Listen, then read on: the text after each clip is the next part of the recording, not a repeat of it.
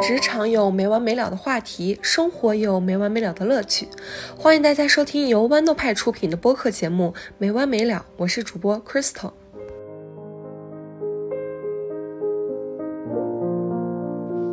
Hello，大家好，好久不见，欢迎收听本期《没完没了》，我是 Crystal。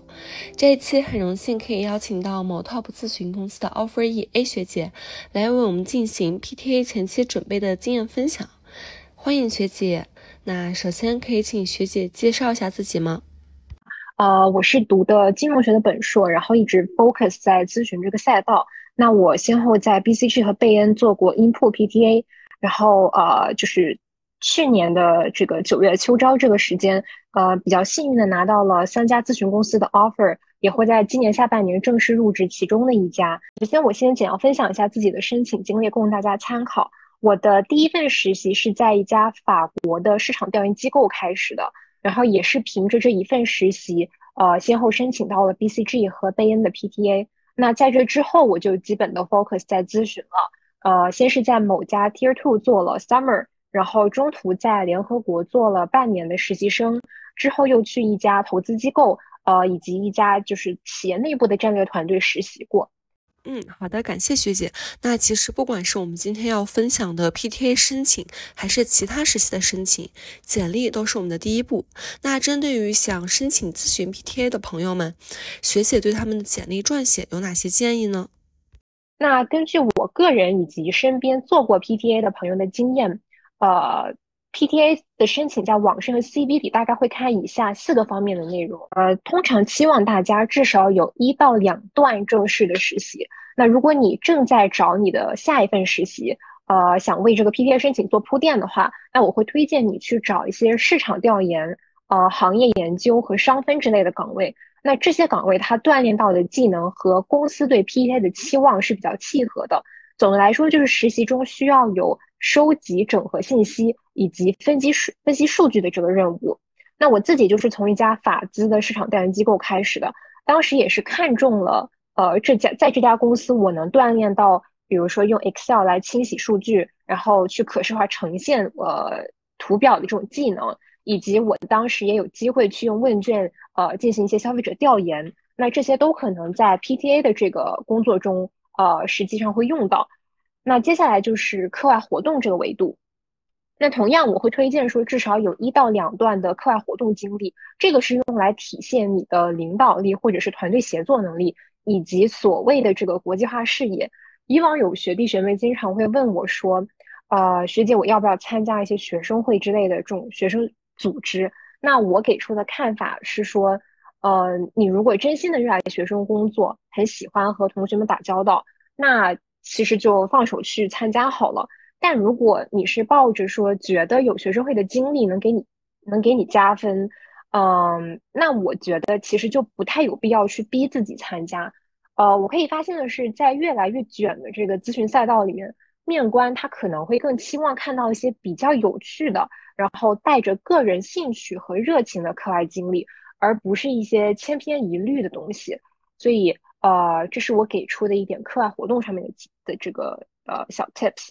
然后，呃，拿我自己举例吧，因为我自己对儿童教育的话题很感兴趣。呃，课外活动经历里面，其实除了贝恩杯这一段以外，其他都和儿童教育多少相关。那呃，包括说有去 NGO 实习，然后有参加一些 NGO 的活动，以及有国际参会的这个经历，包括也有去山里面待了一个多月的几次支教的经历。啊，那这些经历虽然时间跨度上可能有三四年的时间。但是它是呃逻辑自洽的，就能看到我对这件事情的一个持续关注和投入。那根据我在 PTA Summer 和全职面试里面的反馈，呃，我的这些课外活动经历算是给多数面官都留下了比较深的印象。所以，如果你是低年级的同学，想想在这个时候开始规划一些自己的课外活动经历，我会建议不妨你从自己感兴趣的东西本身出发，然后。换一个角度去规划自己的课外活动。那在规划好我们的实习经历和我们的校园经历之后，那想申请 PTA 的话，对于软技能、硬技能等这些方面，有没有什么其他的要求呢？PTA 工作会希望大家能够很主动、积极的和老板沟通，所以在面试中，嗯，我会建议你尽可能的呈现出积极主动的态度，比如说在问 sizing 或者是做 mini case 的时候，千万不要遗漏 clarification 的环节。有任何你觉得呃可能觉得自己理解可能有点偏差，或者是呃没听清这样的地方，都要主动的大方的去问出来。然后以及就是我们要多练一练中英文的口语表达，尽可能的做到自然流利。呃，其次是呃 PTA 可能会期望大家说能快速的找到可靠的信息源。比如我在面贝恩的 PDA 的时候就被问到过，呃，想要找某个消费品牌天猫旗舰店的年营收额，可以通过哪些渠道找到？那你当时可能就只有二十到三十秒时间，最多去思考这个问题。所以我会建议大家。呃，平时就是多去积累一些这样的渠道。呃，一个很有效的方法就是你去小红书去输入这个，呃，桌面研究或者是 desktop research，呃，或者输入什么咨询常用信息源、金融常用信息源这样的关键词，然后你去看他们的总结的推文，多熟悉熟悉这些渠道。对，那如果你已经呃可能有一到两段实习经历的话，也可以总结一下自己当时常用什么数据库，嗯。这个有可能会在你面试的时候就被问到，嗯，就是定期的复盘我们之前的过往的工作经历，以及我们在工作中的成绩是十分重要的。那想请教一下学姐，因为我们刚才已经聊到了，嗯，针对于这种实习经历的规划或者是校园经历的规划，那如果落地到一个人，他这位同学他想去申请咨询的 PTA，那他的时间也比较充分，从中长期的准备角度来讲，他应该去做些什么呢？嗯。就是如果我们想从中长期的去规划 PTA 的申请啊，可以怎么做？这个其实放到呃你申请 summer 和秋招，我觉得也是大同小异的吧。我再次以个人经历来举一个例子，呃，我在就是申请到 PTA 之前，我大概做了什么事情？那首先我大一整年我都是参加了大量的课外活动，然后。呃，那来到大二上学期的寒假的时候，我开始找我的第一份实习，就是那一份市场呃调研机构的实习。后来就是做了大概半年后，然后就来到了 BCG 的这个 PTA 申请的这个时间段。那我个人会比较习惯给自己留充足的时间来做准备，所以我是在申请前两个月开始就去着手修改我的简历以及准备 BQ。我的 CV 的写作大概花了有一个多星期的时间吧。因为我写的时候会会想考虑到说，面试官看到后他会怎么问，所以我写的时候就不能给自己挖坑啊。但同时我也要去体现自己的一些 outstanding 的能力。那我写完初稿后，我就找的可能有接近十个不同的 peers 以及学长学姐，呃，甚至当时的老板，大概修改了可能有六七个版本吧。对，所以这个 CV 一定要留充足的时间去 polish 去准备。然后，那关于 BQ 的话，你会发现，其实每隔那么三四天，你再看自己前两天写的稿子，你可能就会有新的想法，或者说你会觉得有更好的表达。所以 BQ 也是需要留给自己足够的时间去一遍遍打磨的。那我就是我推荐的时间，就是在申请前两个月，因为你知道，就是虽然说申请前两个月有八周的时间，但你不可能啊一直 focus 在这个事情上，所以。呃，你可能有些拖延呐，或者是你会被学业上的事情啊分散了精力，所以我会建议你大概留八周的时间去做这个事情。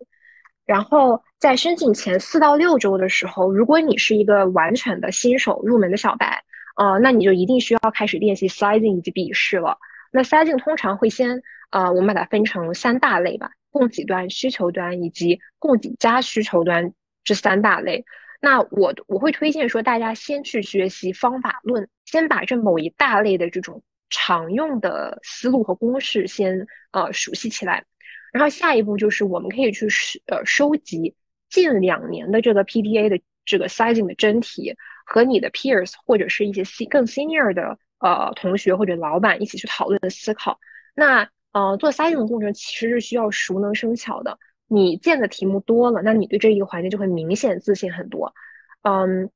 以及就是除了我们要会估算、会列公式之外，那一些很表现很好的 candidate，他在中英文的表达上也会做得很好。其实很多新手他不是不知道怎么算，而是他在一个呃不太熟悉的面试环境下，他一紧张，那话就会说的磕磕绊绊，或者是记不起一些很专业的表达。那特别是英文 sizing 啊，这种现象尤为的明显。所以我当时是去 YouTube 上面看了很多这种 native speaker 的视频，然后我记下了他们是怎么做 sizing 的一些专业的表达，呃，以及一些衔接的句子。那如果说你想对 PTA 申请啊从长计议、提前准备的话，那我会建议你在方方面面都多去思考一下，然后呃，就是尽可能把一些细节都处理到位。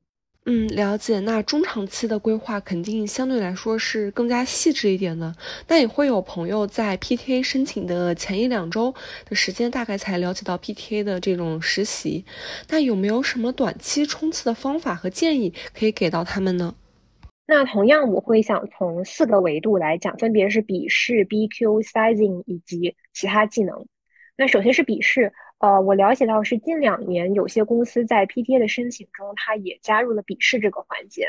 那针对笔试，我会推荐你先在官网或者是官方邮件中去查看有笔试的这种 instruction 或者是 guidance，一定要先去熟悉它的题型。我记得呃 BCG 是会发这个 guidebook 的，但是贝恩我不太确定。就是你去 Google 上去输入这个呃贝呃 Bain 的这个呃 online test 或者 BCG online test。它这头几个这个你都能看到这样的网页，就是一些国外的求职网站，它会呃教你怎么去，就是它会详细介绍它有什么题型，以及呃你在应试技巧上面呃能做哪些参考。当然你要区分清楚，就是哪哪些笔试是呃面向大中华区的，哪些笔试是只有在可能北美或者欧洲才有的，这个你要自己去区分好。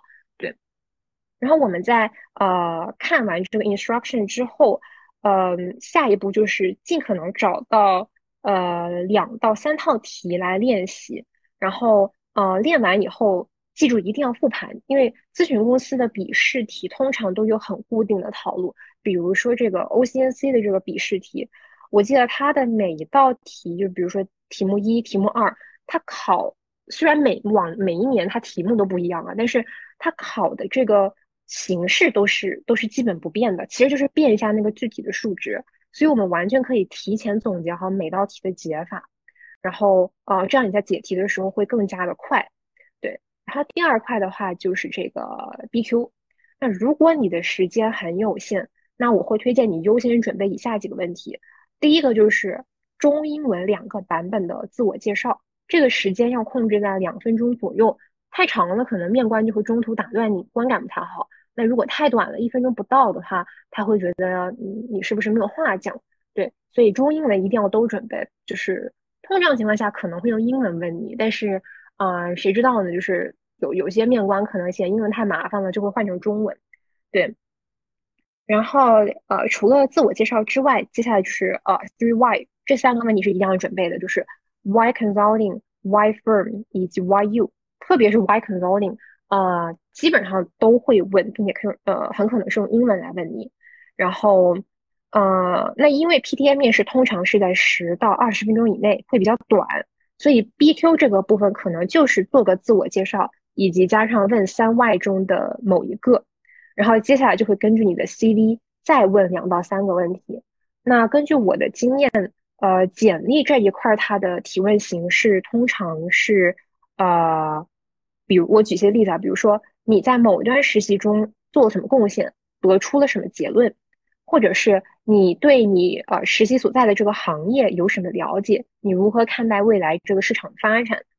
啊，或者是说呃，比如如果你呃在实习中做了用户调研，那他可能会问你，那你们最终帮客户定下了什么样的目标客群画像，呃，所以说他会问，我个人觉得他问的还蛮详细的。所以大家要确保写在简历上的东西千万不能夸大其词，但是也不能过于的含糊不清吧。这些，嗯，都会给你之后回答他的问题带来麻烦。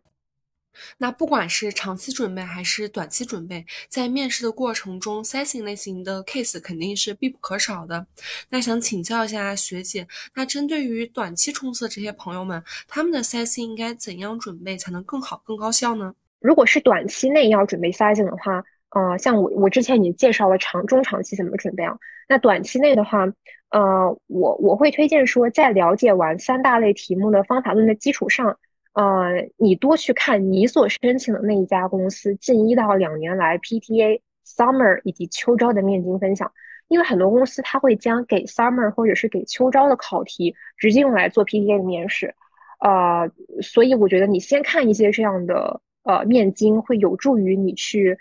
就就其实蛮大概率可能会考到原题的，呃，哪怕没有考到原题，你先多了解一下这家公司面试它喜偏好的这个行业重点也是有好处的。好，那我们再去看完这些面经，可能刷了十多道题目之后，接下来就可以试着按照行业去总结一些筛进的方法。我举一个例子啊，像医疗和这个零售业，其实就有很特定的这个解题方式。比如说，让你估算某药物市场的这个呃规模，那它就会涉及患病率、就诊率、啊确诊率这些概念。然后呃，如果是涉及消费品或者是零售业的。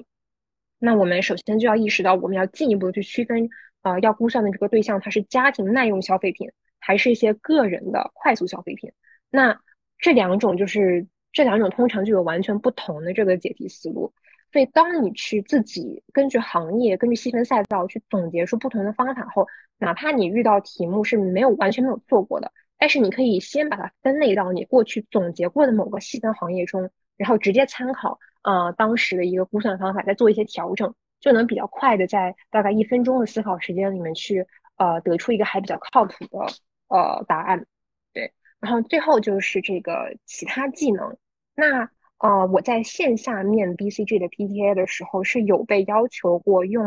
呃 Excel 来对数据进行筛选、排序以及求平均和总数的。其实这些都是蛮基础的功能，大家抽一点时间熟悉一下就可以。那如果是电话面试的话，呃，就会比较难考察你这个 Excel 的实际操作。那他可能就会问你，呃，某个数你会到哪些地方查？那我刚刚也举过例子，就是让我去，呃，想，呃，某个消费品牌的天猫关系的销售额去哪里查？所以，呃，还是像我刚刚说的，呃，去小红书多搜一搜，嗯，看一看。我觉得小红书其实是一个对咨询求职来说还不错的一个及时信息收集的平台吧，嗯。然后，嗯，最后就是可能有时候会面官会问到你会不会用 Think Cell 这个插件，那这是一个在 PPT 或者 Excel 里面用来制表画图的工具。那以我个人的经验来说，我似乎没有听说过有当场考察 Think Cell 的，但是，呃，可能面官就会顺嘴问你一句说，哎，你会不会用这个插件？所以如果，呃，所以你时间很有限的话，你你也是到小红书或者 Google 上搜一搜，了解一下就可以。嗯，谢谢学姐。那最后，学姐可以再给我们一些简历撰写的小建议吗？那一篇简呃简历通常是由以呃这四部分构成的，就是学术背景、课外活动、实习经历以及这个你的语言和技能。那每一呃第一点就是我会推荐大家每一段实习经历的下面通常有两到三个 bullet points 构成。然后，呃，如果是校园活动的话，要是你没有太多可说的，那一个 bullet point 也可以，并且这两到三个 bullet points 最好能反映出你的不同的技能。比如说，你的第一点可能重点突出你桌面研究和写行业报告的能力，那你的第二点可能你在另一个项目上面，你承担了更多的这种数据清洗啊、数据分析的工作，那在这一点上，我们就去突出你量化分析的能力。对，所以不同的点之间可以去，呃，不要有太多的 overlap，然后去去凸显你是一个就是啊六边形战士吧，掌握很多不同的技能。对，然后接下来就是呃如何去构思每一个 bullet point 的内容。那我会推荐大家用起因、经过、结果的方法来进行构思。起因就是说用一句话的篇幅去交代你参与了一个怎样的项目。该项目的背景是什么？比如说，呃，参与某欧洲工业品制造商本地化战略制定，这就是用一句话来概括你在这个你你的这个项目到底是呃服务了哪个行业的客户，以及他们要干什么，就是干本地化，对吧？好，然后呃，这样会让面试官先了解你的这个项目的大框架。那起因有了之后，接下来就是经过，也就是说，说明你具体做了一些什么。使用了怎样的方法论或者是工具？呃，那我举一些例子啊，比如说收集了某某某数据，分析了啊财务报表，然后从啊一二三某些维度去对比了多少家公司，然后分析了竞争格局，总结了多少点行业的 KSF 等等，这都是算作你你你在这个项目里面的一个经过。然后最后一点就是结果，很多同学就是新手可能会遗漏掉这一点，就是根本不写这个结果。那面官读完你的这个 CV 后，他就会有一个疑问：So what？就是你你做完这个项目后，你们得出了怎样的洞察？你们给到的客户什么样的建议？那最终带来了什么样的影响？带来了什么样的改变？那这些都是需要交代的，才能构成一个很完整的一个啊 storyline。对，OK，然后我们到下一点就是。如果说我是一个小白，我没有丰富的实习经历写，那怎么办呢？那呃，我个人觉得有两点可以去参考。第一个就是去突出你校内活动中和企业合作的部分，比如说你帮社团去拉企业赞助，呃，或者是你作为某企业的校园大使，策划宣讲会、策划活动，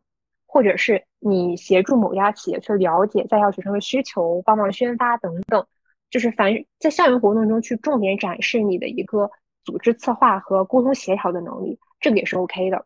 那如果是一些呃公益类的和支教相关的这种活动，就多去挖掘你的这个活动带来的 impacts，并且尽可能量化这个 impacts。比如说，呃，我通过撰写基金申请材料，帮我的支教项目申请到了多少的活动资金。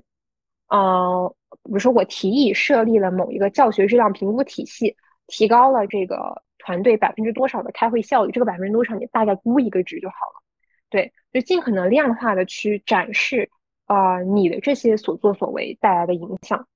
那请教一下学姐，在简历的撰写方面有哪些是我们可以避雷的地方，或者是我们容易踩坑的点呢？那第一点就是 CV 写的和 JD 一样，就是缺少对。呃，定量数字和对产出的一个描述，通篇都是非常大、非常空的魔术性描呃模糊性描述的这个词汇，缺少细节。那面试官读完后，他还是一头雾水，不知道你究竟干了什么。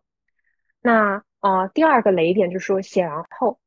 只有你自己看得明白。就比如说大量的使用很长的句子，特别是在英文简历里面，我一开始也也犯了这个错误，就是。我我我一个这个英文的 bullet point，我可能用好几个 which，就读完你的你气都喘不上来。那呃，这个给人的体验也是很不好的。